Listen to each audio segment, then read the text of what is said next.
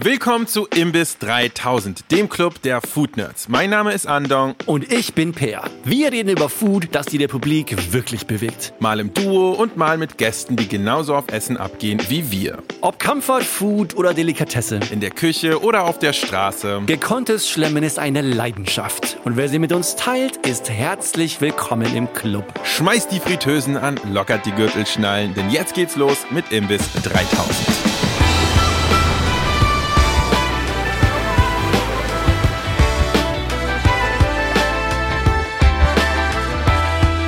Habt ihr letztens diese eine Story gesehen, in der Ferda Ataman, die Bundesbeauftragte für Antidiskriminierung, Deutsche als Kartoffeln bezeichnet hat? Gab es ein bisschen Shitstorm. Darf man sowas sagen? Ist es okay und so weiter? Und äh, ich meine, dazu müssen wir gar nicht so viel sagen. Ich glaube, dass, äh, da kann man seine Meinung haben. Aber ich als Schwede, ich komme ja auch aus einem Kartoffelland. Ne? Und ich finde es tatsächlich ja, also nicht ganz wegweisend, dass die Deutschen immer als Kartoffeln bezeichnet werden, weil das würde für mich ja implieren, dass die Deutschen wirklich Kartoffelexperten sind. No! Weißt du?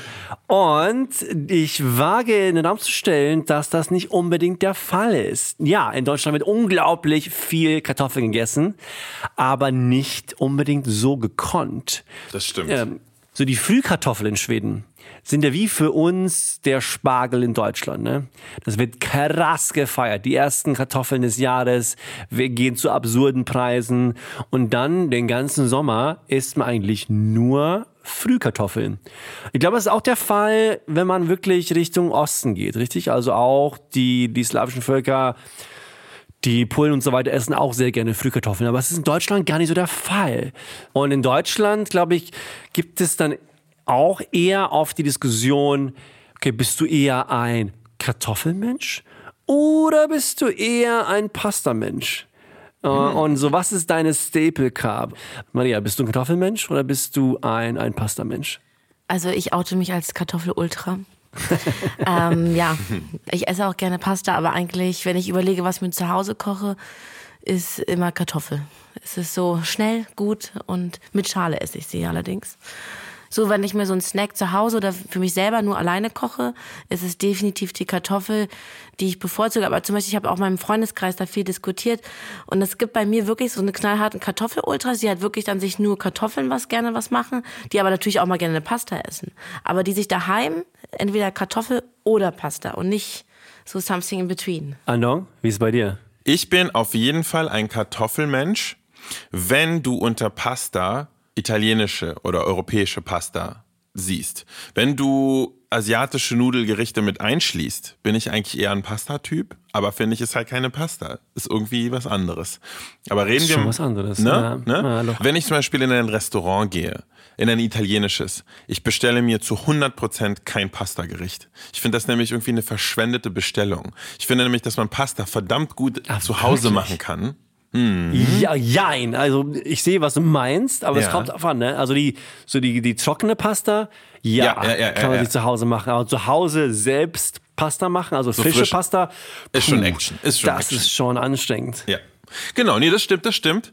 Touché, kann ich sagen, ähm, würde ich mir durchaus auch mal bestellen. Also wenn es so eine geilen, wirklich mega guten, handgemachten, irgendwie Fettuccini oder was auch immer, doch, das geht schon. Das kann man auf jeden Fall auch in einem Restaurant sich bestellen, aber wirklich so eine Dried Pasta Geschichten. Ich finde, das ist für mich ganz klar Home-Cooking Territorium. Und in einem Restaurant würde ich sowas nur in großen Ausnahmefällen machen, wenn es zum Beispiel eine Meeresfrüchtepasta ist. Dann würde ich das aber auch mehr wegen der Meeresfrüchte bestellen und nicht wegen der Pasta. Aber ich würde mir zum Beispiel never ever einen Spack Bollock im Restaurant bestellen. Würde ich einfach nicht machen. Wirklich? Nee, würde ich niemals machen. Also ein Ragout. Ja, Ja, ja, also, ja, genau. Muss jetzt nicht so low-end sein, aber, aber, so ein, aber so ein Ragout von gut, das würde ich mir trotzdem nicht bestellen. Das ist für mich Homecooking.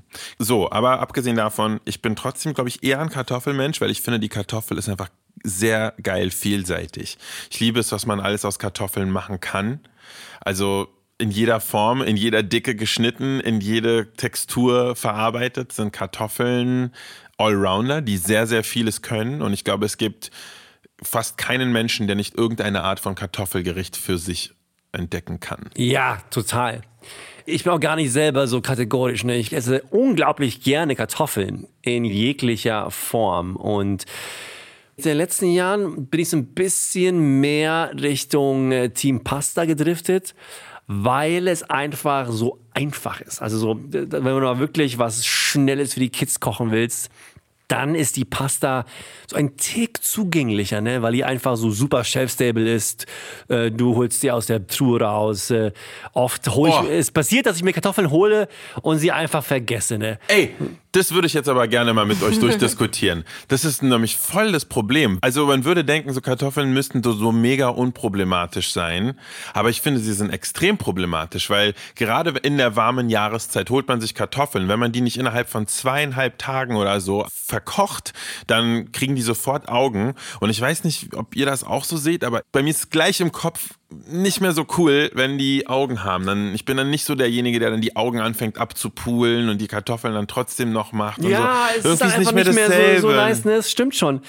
Aber Natürlich ist einfach, es ist eine Frage der Lagerung, ne? Genau. Idealerweise ja, hast du halt Kühl einen Kartoffelkeller, ne? Genau, Ja. kühl, dunkel und trocken lagern. Und ich weiß nicht, wenn man Wer in hat so das schon? Wer hat das schon in der Wohnung? Na gut, In- du kannst in der Box das machen, im Schrank, würde jetzt meine Mama oder meine Eltern sagen, Genau. auch bei den Garten. Aber ich auch, oder das Schlimmste, was passieren kann, ist mit Kartoffeln, wenn sie anfangen, faulig zu werden oder man denkt, man hat eine Leiche da Oh. Ja. zu liegen. Nur wo ist sie?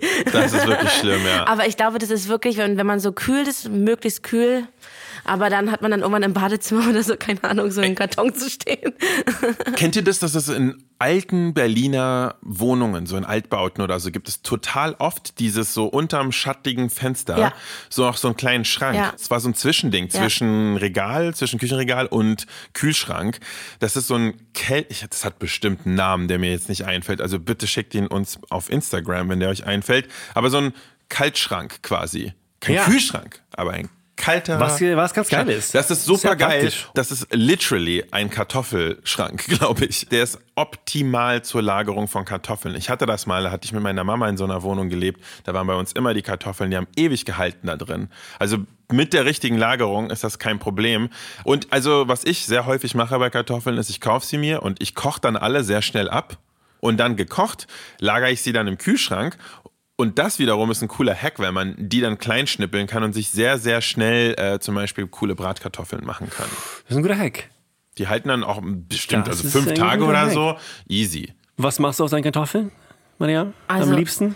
Na, wie gesagt, meine Eltern haben ja deshalb, wir haben auch schon Frühkartoffeln und ich liebe auch diese, Mm. also weil meine Eltern haben einen ganz, ganz großen und tollen Garten und deshalb eigentlich fast bis äh, quasi vom Sommerzeit bis zum Anfang des Jahres habe ich immer Gartenkartoffeln, weil die die natürlich super toll lagern können und deshalb esse ich die auch ganz, bin ich ganz, sag ich mal, ganz faul und esse ganz oft die auch mit Schale einfach. Natürlich, die, die Frühkartoffeln Also, auf jeden Fall. Eben, Mit aber auch sonst gar alle. nichts machen. Also ich eigentlich ja. alle, aber wenn die aus dem Garten meiner Eltern sind, deshalb muss man die nicht lästig schälen. Und ganz oft mache ich mir einfach ja, ein bisschen fast wie studentisches Essen, einfach mit ein bisschen Gemüse in der Pfanne dann Ja. und ein bisschen Käse oder manchmal auch Mais dazu. Also wirklich richtig low, aber das schmeckt mir so, das ist ein richtiges Soulfood, das schmeckt mir gut und es sättigt und es ist dazu noch ein Salat oder so, oder einen kleinen Dip. Aber ich, ich liebe es. Also Ich deshalb. finde auch die Saisonalität der Kartoffeln in der Hinsicht super interessant, weil dann zum Beispiel, wenn ich mal dann im Sommer in, zu Hause in Schweden bin, ein paar Wochen lang, dann esse ich halt nur Kartoffeln, ne? Also zu, zu, zu jedem Gericht. Ja. Dann machst du halt vielleicht mal so einmal in vier Wochen so ein Reisding und einmal irgendwie Pasta. Aber sonst isst du halt zu jedem Gericht eigentlich Kartoffeln. Und äh, natürlich mit diesen Frühkartoffeln kannst du nicht viel machen. Der sehr Stärkegehalt, der Zuckergehalt lässt halt nicht wirklich zu, dass du daraus einen guten Kartoffelstampf machst oder sowas. Eigentlich kannst du die nur kochen und rösten so ein bisschen. Also eigentlich gekocht schmecken die am besten. Ja. Ähm, bei weitem. Habt ihr denn schon mal Kartoffeln gedämpft? Nein. nee.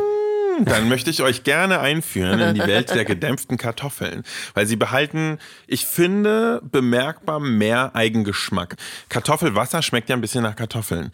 Und dieser Flavor, der ins Wasser entweicht, den könnt ihr drin lassen, indem ihr eure Kartoffeln dämpft. Einfach mal in so, in so einen kleinen Bambusdämpfer oder so, oder auch äh, gerne auch Edelstahldämpfer.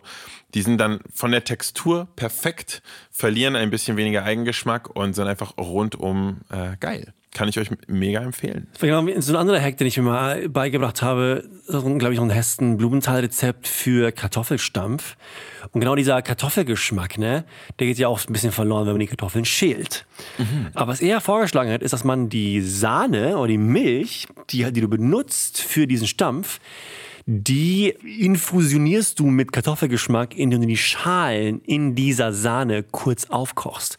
Die willst du dir sowieso warm machen und dann bekommt die tatsächlich so, so einen Kartoffelgeschmack. Und das ist, das ist ganz smart. Tatsächlich. Es klingt auf jeden Fall nach so einem Schritt, den man, den man macht, wenn man viel Zeit hat zum Kochen aber der auf jeden Fall funktionieren kann. Ein bisschen. Ist kein riesen Gamechanger, aber es macht einen ganz kleinen Unterschied. Okay, aber äh, die Frage der Schale finde ich relativ spannend. Mir ist nämlich aufgefallen, dass wenn ich YouTube-Videos mache mit Kartoffeln, ist es für mich sehr normal, weil ich jemand bin, der gerne Pellkartoffeln isst, dass man die Schale dran lässt. Und ich kriege dann aber sehr häufig Kommentare, ganz, ganz krass von Leuten aus Asien aber manchmal auch tatsächlich von Amis zum Beispiel, die dann einfach sagen so, hey Moment, du musst aber Kartoffeln schälen, ist total, geht, geht, du kannst keine ungeschälte Kartoffel essen. Und da frage ich mich, wo das herkommt, ähm, dass man in Deutschland ja durchaus häufig Pellkartoffeln isst und scheinbar im Rest der Welt nicht ganz so häufig. Ist das euer Style mit Schale? Ja. ja. ja. aber auch aus Faulheit. Aber zum Beispiel, ja, ich überlege gerade, aber zum Beispiel bei den Amis sind nicht die Wedges auch mit Schale? Ja, total. Also dann, okay. Das gibt ja, Immer. also zum Beispiel, ich jetzt, äh, mir fällt gerade nur ein mit äh, Kartoffeln, auch mit so, mit Schale waren die auch. In Montenegro gab es die, die war dann so aufgespießt und so, so gequirlt quasi auf den Spieß als Snack wurde das dann so verkauft. Ja. Also es gibt schon so, so, so eine Kartoffel-Whirl oder was ist das? Ja, also es gibt schon so crazy Sachen. Wirklich auch. Und meine Lieblingsarten, gerade Kartoffeln zu machen, ist ja so ganz ziemlich kleine Kartoffeln kurz zu kochen und dann so ein bisschen zu smashen. Du drückst so ein bisschen drauf, dass sie so ein bisschen kaputt gehen, aber nicht ganz kaputt gehen. Und dann frittierst du sie. Oder, mm. oder brätst sie oder packst sie in den Ofen. Und dann sind die halt gekocht, aber halt so sau viel Textur, sind halt so super crispy, das ist sau lecker. Und dafür willst du auf jeden Fall eine Kartoffel mit Schale haben, ja. Ich finde es jetzt spannend, dass wir mit so viel Leidenschaft über Kartoffeln reden und die offensichtlich einfach die Pasta überschatten. Warum lässt uns denn Pasta ein bisschen kalt? Ja, ich, ich liebe Pasta, aber irgendwie gefühlt ist natürlich die Kartoffel vielseitiger. Ne? Man kann einfach viel mehr das, damit machen. Genau das ist es doch, oder? Kartoffeln sind einfach vielseitiger als Pasta. Pasta Voll. ist halt irgendwie nicht nur ein Rohstoff, sondern auch gleich die Form des Gerichts, sozusagen das Format ist irgendwie dann Pasta, weil Kartoffel ist eine Zutat. Du sagst jetzt nicht, ich gehe jetzt Kartoffeln essen. Du kannst aber sagen, ich gehe jetzt Pasta essen. Weißt du, was ich meine? Ja, genau. Pasta gibt zu viel vor. Ja. Und die Frage ist auch, ob man im Restaurant überhaupt noch Kartoffeln isst, außer Pommes. Also man bestellt ja nicht was mit einem Kartoffelgericht. Ich weiß nicht, ob es überhaupt noch Kartoffelhäuser gibt. Es gab es ja auch mal eine Zeit lang irgendwie ja, in den Early 2000s war so Kartoffelhaus, alles mit Kartoffeln. Stimmt. Also irgendwie auch ein bisschen es weird. Aber, es ist ein bisschen aus der Mode gekommen. Ja, also zum Beispiel mein Appell an die Kartoffelesser und Esserinnen wäre natürlich, dass man oder dass wir uns auch ein bisschen mehr damit auseinandersetzen, welche Sorten es gibt. Ja, dass man da genau. auch ein genau. Bisschen experimentierfreudiger wird, beziehungsweise mehr Bewusstsein hat. Also zum Beispiel, wie gesagt, ich kenne das ja nur durch den Garten und es gibt ja so krasse Unterschiede, wie nicht von Festkochen und Mehligkochen, sondern von den Sorten. Und wenn man da sich noch ein bisschen mehr ähm, einfach mal ausprobiert, das ist ja wie mit Pasta, man hat seine bestimmten Marken, die man dann gerne isst und da hat man sich ja auch festgelegt. Aber bei Kartoffeln ist irgendwie das so ein bisschen, na wahrscheinlich, weil das so ein Allerweltsgericht ist, dass man dann so gerne das nimmt, ist eine Kartoffel, ist eine Kartoffel, aber it's not true. Ich finde ja immer noch, wir sollten doch ein bisschen über Pasta reden. Wie ich ja schon zugegeben habe, bin ich ein Home-Pasta-Kocher. Finde ich sehr, sehr geil.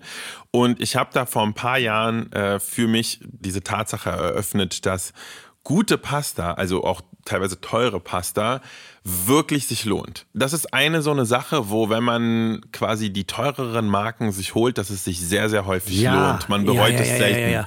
Voll. Ne? Es gibt ja zwei Arten, wie Pasta extruiert wird in einer Fabrik im industriellen Kontext. Und zwar entweder durch so Teflon beschichtete Pressen. Die arbeiten deutlich schneller. Da kann man in einer Fabrik mehr Pasta in kurzer Zeit herstellen. Das lohnt sich natürlich. Es gibt dann aber auch die Oldschool durch Bronze gepressten Pasta Sorten. Und das sieht man tatsächlich direkt an den Nudeln, da muss man nur einmal raufgucken, wenn die so eine rustikale, fast schon unebene, so weißliche Schicht ja, an der Seite genau, haben. Genau, genau, Kein Makel, sondern ganz im Gegenteil zeigt, dass die Pasta durch Bronze gepresst wurde und diese roughere Oberfläche sorgt halt, also die hilft halt auch beim, bei der Aufnahme von Soße und ist daher auf jeden Fall ein Gamechanger. Okay, Ahnung. Top 3 Pastamarken. Top 3 Aus dem Kopf. Pastamarken. Äh, ich weiß nicht, wie man Maria sie auch. ausspricht, aber diese De, De Cecco, De Ja. Ich weiß es noch nicht. ihr, Egal. wisst, ihr wisst Ja, aber, welche ich meine, natürlich, ne? Natürlich. Gibt's ja auch gerade in jedem Supermarkt. Genau, und genau deshalb ist das eigentlich immer mein Go-To. Äh, einfach die, weil die gibt es in vielen Supermärkten und sie sind trotzdem verdammt gut, obwohl sie halt so mainstreamig sind. Noch fancier ist geil, wenn ich zufällig mal in einem äh, Feinkostladen bin, nehme ich sehr gerne eine Packung sehr gute Pasta mit, aber da habe ich jetzt keine Lieblingsmarken. Wenn man Italiener fragt nach Lieblingspastamarken, dann kriegst du eigentlich immer Barilla. Ist ja, immer so, weißt du, also zu Hause, hey, warum, warum würdest du irgendwas anderes irgendwie essen als Barilla? Ähm, das ist äh, ziemlich interessant. Maria, hast du eine Lieblingspastamarke? Na, neben den beiden genannten natürlich. Also ich liebe die Sachen von Laviala tatsächlich. Also nicht auch von und tatsächlich, weil die sind, die Pasta ist wirklich toll von denen. Stimmt, und die die sind genau, gut. die haben auch genau diese Textur, wie du beschrieben hast. Und es ist natürlich auch immer ein geiles Geschenk, weil die so schön verpackt sind. Und auch die Soßen von denen ist, sind mega. Also da muss man eigentlich gar nichts mehr dazu machen. Das ist perfekt. Also und ich verstehe dich auch, weil ich bin auch auf jeden Fall ein Homecooker für Pasta, aber ich war neulich ähm, in diesem Jahr in Bologna und bin in den Genuss von so geiler Pasta gekommen. Die Läden sehen alle zwar schrecklich aus, aber oh mein Gott, das ist nochmal Pasta auf einem ganz hohen Ja, anderen Niveau. ja, genau. Ich suche immer noch in Berlin nach so einem perfekten Pastaladen, aber wahrscheinlich ist das dann die Küche von mir oder von guten Freunden, die gut kochen können. Ja, So. total. Ich meine, für jede High-End-Pasta-Freaks habe ich zwei Empfehlungen. Und auch in so Kennerkreisen, keine Ahnung, sage ich zwei Marken, die dauernd wiederkommen. Die eine ist die Monograno Felicetti, glaube ich, oder Felicetti heißen die. Das sind so weiße Packungen. Und äh, die sind richtig gut, vor allem auch die, die Spaghetti. Meine absolute Lieblingsmarke und wirklich ein heißer Kauftipp sind äh, Gentile. Gentile sind so blaue Packungen und die kosten dann oft auch so 7, 8 Euro pro Paket. Also total absurd eigentlich für eine Pasta. Aber die sind sowas von der krasse Gamechanger. Äh, genau das, was du eben gemeint hast, aber bis zum Ende gebracht. Also, also die Textur tut fast schon weh. Wenn du so diese, dieses Spaghetti entlang reibst, dann quasi reibt dir das die Haut auf, weil das nur so total viel Textur Bronzo ist. Krasse Kaufempfehlung. Gentile gibt es in Berlin im Centro Italia oft. Ich würde gerne zu guter Letzt, weil wir haben ja über das große Battle hier Kartoffel versus Pasta gesprochen. Ich möchte gerne eine Sache noch ansprechen. Es gibt ja die Zwischenlösung. Man kann beides haben, und zwar Gnocchi. Ja. Ja, ja, fair point. Fair point. Und ja. ich finde sie tatsächlich richtig, richtig lecker. ja, ich liebe Gnocchi und aber Schupfnudeln und in- was in, nicht in alles. gut gemacht, genau. Oh, Macht auch echt Spaß, die selber zu machen. Nicht ganz easy, aber auf jeden Fall machbar. Wovon ich abraten aber würde, ist es, die Gnocchi aus dem Kühlregal im Supermarkt zu kaufen. Weil ich finde, die haben immer so einen leicht säuerlichen Konservierungsbeigeschmack. Ja, genau, ja, ja, total. Ja, Und der ist absolut. ein bisschen unangenehm leider, dieser Geschmack. Deshalb würde ich davon abraten. Gnocchi, guter Tipp. Ich erzähle euch zum Abschluss mal noch eine Anekdote, eine Kartoffelanekdote. Go. Äh, Meine Eltern, Schweden, die haben halt dann Ende der 70er in Deutschland ein Haus gebaut. Und dafür haben sie so fünf, sechs schwedische Handwerker eingeflogen, eingeflogen, eingefahren damals natürlich, Ende der 70er. Das war, das waren Connections und da haben sie so ein Haus gebaut in Deutschland. Und ich weiß, mein Vater erzählte immer, dass in diesem Vertrag, der dann geschlossen wurde zwischen diesen Handwerkern und meinen Eltern, gab es eine Klausel. Und zwar erstens, dass es jeden Tag Kartoffeln geben muss zu essen. Das war die Bedingung dafür. Das war dann auch nicht so das Problem, oder hier in Deutschland? Und deswegen hat meine Mutter so fünf, sechs Monate lang zweimal am Tag, jeden Tag so sechs Bauarbeiter und mein Vater mit Kartoffeln wirklich dann bekocht. Und sie meinte halt, sie hat so absurde Mengen Kartoffeln gekocht. Das hat man nie aufgehört, weil sie diese Jungs, große schwedische Jungs, dann auch ohne Ende Kartoffeln weggehauen haben. Äh, Das waren auf jeden Fall die 70er. Und den- natürlich den Jungs hättest du, hättest du keine Schüssel mit Pasta hinstellen können. Das hätten die, glaube ich, nicht gegessen. Das war Imbiss 3000. Abonniert uns auf Apple Podcasts, Spotify und überall, wo Fische Podcasts serviert werden. Und schießt uns doch auch gerne gleich fünf goldbraun frittierte Sterne als Bewertung rüber. Auf Instagram findet ihr uns unter imbiss3000 und per E-Mail erreicht ihr uns unter hello at imbiss3000.de. Wir freuen uns immer über eure Ideen und Feedback. Die Imbiss-Redaktionsleitung ist Rebecca Hoffmann, den Sound und Schnitt macht Sebastian Dressel. Vielen Dank fürs Zuhören. Wir hören uns in der nächsten Folge von Imbiss 3000. Guten Hunger und bis dann.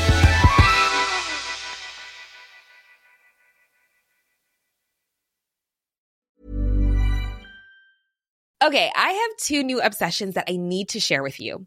Impress No Glue Press On Manis and Impress Press On Falsies Lashes. Trust me, these are getting ready game changers. Both require no glue, so there is no damage to your natural nails and lashes, no mess, and no annoying dry times. Just one step and you're done. Boom.